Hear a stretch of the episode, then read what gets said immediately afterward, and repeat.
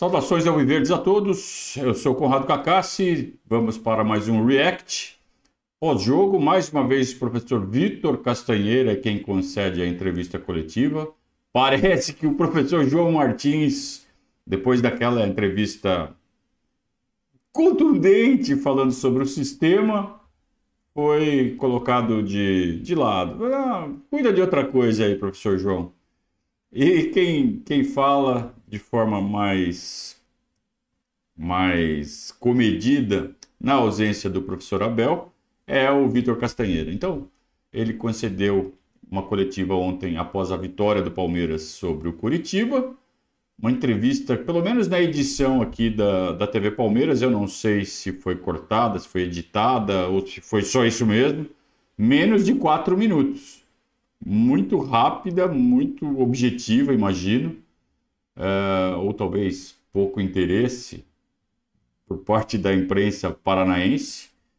Fato é que foi muito rápida, mas deve, deve ter algum conteúdo, principalmente no que diz respeito à reação do Palmeiras, a reação do grupo, a reação moral depois de uma sequência horrorosa de derrotas né, e de resultados negativos. Vamos ver o que o professor Castanheira falou então após a partida de ontem. Opinião, que foi fundamental para o Palmeiras sair hoje aqui de Curitiba com esse resultado positivo? Primeiro, o acreditar deste grupo. Sabíamos que não vinhamos numa fase positiva, mas também sabemos aquilo que valemos. Uh, primeiramente tentamos dar, e por isso a nossa opção por iniciarmos com, com três zagueiros, darmos consistência à equipa, porque era o que estávamos a precisar neste momento. A gente falou no, pré, no pós-jogo ontem, né? Quando o time bagunça, quando precisa arrumar um time, você começa pela defesa. Então, vamos fechar a casinha? Vamos fechar a casinha. Depois a gente vai reposicionando as peças. Palmeiras está num processo de, é, de recomeço, porque a perda do Dudu foi algo que destruiu o, o sistema ofensivo do Palmeiras. O Rony parou de funcionar, o Rony dependia, mostrou, né? A gente não tinha essa noção, eu pelo menos não tinha, não sei vocês. O quanto ele dependia não só do Dudu, mas também do Scarpa, né? Você perde o Scarpa de um lado, perdemos no, no, fim do ano passado. O Dudu ainda fazia o Rony funcionar de alguma forma, ele entende a forma que o Rony se posiciona e o Rony é, acabou uh, se desenvolvendo em uma posição diferente do que a gente aprendeu a ver ele no futebol, né? atuando pela beirada. O Rony atuando centralizado, o Dudu dava certo com o Rony, assim como, como o Gustavo Scarpa. Você perde o Scarpa de um lado, perde o Dudu do outro, o Rony se perdeu completamente. Então o Palmeiras está reconstruindo a forma de atacar. Desculpe. E com dois atacantes, o Rony ainda precisa aprender a, a, se posicionar. Então ele vinha muito mal, ele foi sacado e o Palmeiras passou a atuar com dois atacantes. Ontem foi Lopes e Lopes, mas certamente um dos dois vai ser o Hendrick, porque ontem o Hendrick estava suspenso mas ao mesmo tempo não deixar de olhar para a agressividade ofensiva. E acho que o plano de jogo hoje correu na perfeição. Deu certo. Deu certo. É, esse 3-5-2, jogar com uma dupla de atacantes é, mais centralizados e com muita mobilidade, né? É, eles jogam mais próximos entre si, eles chamam atenção da, da zaga adversária, eles invertem o lado, é, eles você dobra a chance de uma bola enfiada. É, então é, é, sempre uma opção interessante. É claro que você perde força no meio campo quando você tira um jogador do meio campo e coloca ele mais próximo à área. Mas é aí que entra uh, toda, todo o posicionamento das outras peças dos laterais, dos volantes e do meia, no caso o Veiga, que ontem teve muita liberdade. Então, não sei se foi é, sabendo disso uh, se foi específico para o jogo do Curitiba ou se é uma tendência é, partir para esse desenho tático. Que eu acho que é uma, uma, uma, ideia muito boa, principalmente porque você tem três zagueiros muito bons. Uh, jogar com três zagueiros é ruim? Não, não é ruim. É defensivo? Não é defensivo. O que precisa é que tenha três zagueiros muito bons. Porque se você põe um terceiro zagueiro ali, o cara é meia boca, porra, você tá colocando um jogador de baixa qualidade num setor fundamental para a consistência de qualquer equipe.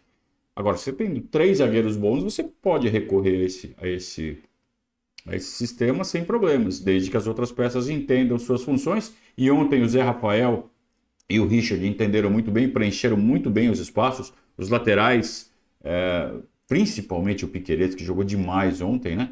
É, subiu quando era para subir na hora certa, é, se manteve firme na defesa, ganhou quase todos os duelos. Ou seja, ontem funcionou, né? Vamos sempre dar o devido desconto. Era só o Coritiba. Ninguém aqui está se iludindo, voltou, virou a máquina de novo. Claro que não. É, é um, come, é um recomeço de trabalho.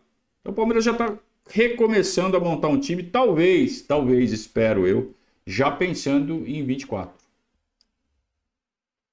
Nassaneira, por favor, é, na saída do campo, o, o Rony chegou a dizer que o título realmente ficou muito difícil e matematicamente ficou mesmo. Para você, a partir de agora, a briga principal, apenas para garantir essa vaga aí direto na Libertadores?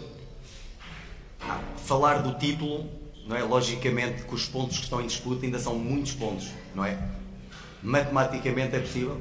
É. Difícil? Claro que sim. Uh, faltam 10 jogos. Sabemos o que ainda está em disputa. E nestes 10 jogos só temos um pensamento claro que é lutar pela vitória em todos eles. Perguntas facinha de responder. Resposta simples, clara, objetiva, rápida. Né? E é isso mesmo. Vai falar o quê? Não, não, não, vamos ser campeão brasileiro, tenho fé. Claro que não. Claro que é difícil, mas vamos continuar jogando. Até enquanto tiver chance, a gente fala em título. Ou a gente pensa em, discretamente em título. Aí quando as chances acabarem, e certamente elas vão acabar, talvez faltando três ou quatro rodadas, aí vamos partir de garantir o G4. Mas intimamente já sabem que o, que o objetivo é G4. Acabou. E é importante G4, hein? É, classificar para Libertadores, é, mas entrar na, na, quinta ou na sexta posição significa ter que jogar a pré-Libertadores. Na verdade, não é pré-Libertadores coisa nenhuma, é Libertadores, fase preliminar. É, e quando você entra na fase de grupos vindo das fases preliminares, isso significa que você vai entrar no pote 4. E entrar no pote 4 faz com que você entre no, no, grupo de outros cabeças de chave, em vez de ser o cabeça de chave. Faz com que. E o Palmeiras, se entrar direto, é cabeça de chave. Pelas campanhas anteriores, claro que no ranking está bem posicionado e entra como cabeça. Se entrar pelas fases preliminares, entra como pote 4 e aí pode cair no grupo direto, de cara, no grupo do River Plate, no grupo do Flamengo. Não queremos isso, ninguém quer. Né? E nem eles querem que a gente caia no grupo deles. É, mas não é bom, então vamos garantir uma vaga no G4, sim. Qual é a tranquilidade que esse, resultado positivo traz para o Palmeiras para enfrentar o clássico né, contra o São Paulo, que é um time que já eliminou o da Copa do Brasil?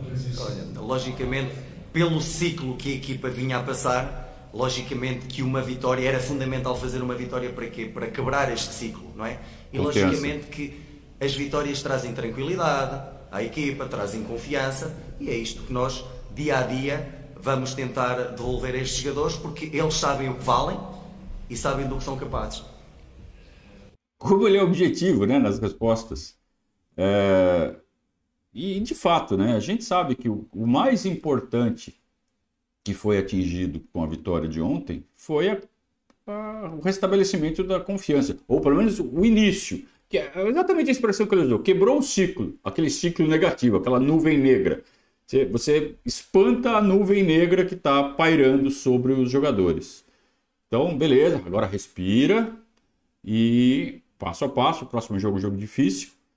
O jogo de ontem foi um jogo fácil. Curitiba realmente é um time muito, muito fraco, então a gente não pode se iludir, mas foi importante para dar confiança. Agora sim, agora a gente está tem condições de encarar um desafio mais encorpado e teremos na próxima quarta-feira, depois de amanhã, já um clássico contra o São Paulo. Depois vamos jogar contra o Bahia em casa, que é um jogo também um pouco mais complicado, se bem que o Bahia vem numa ascendente.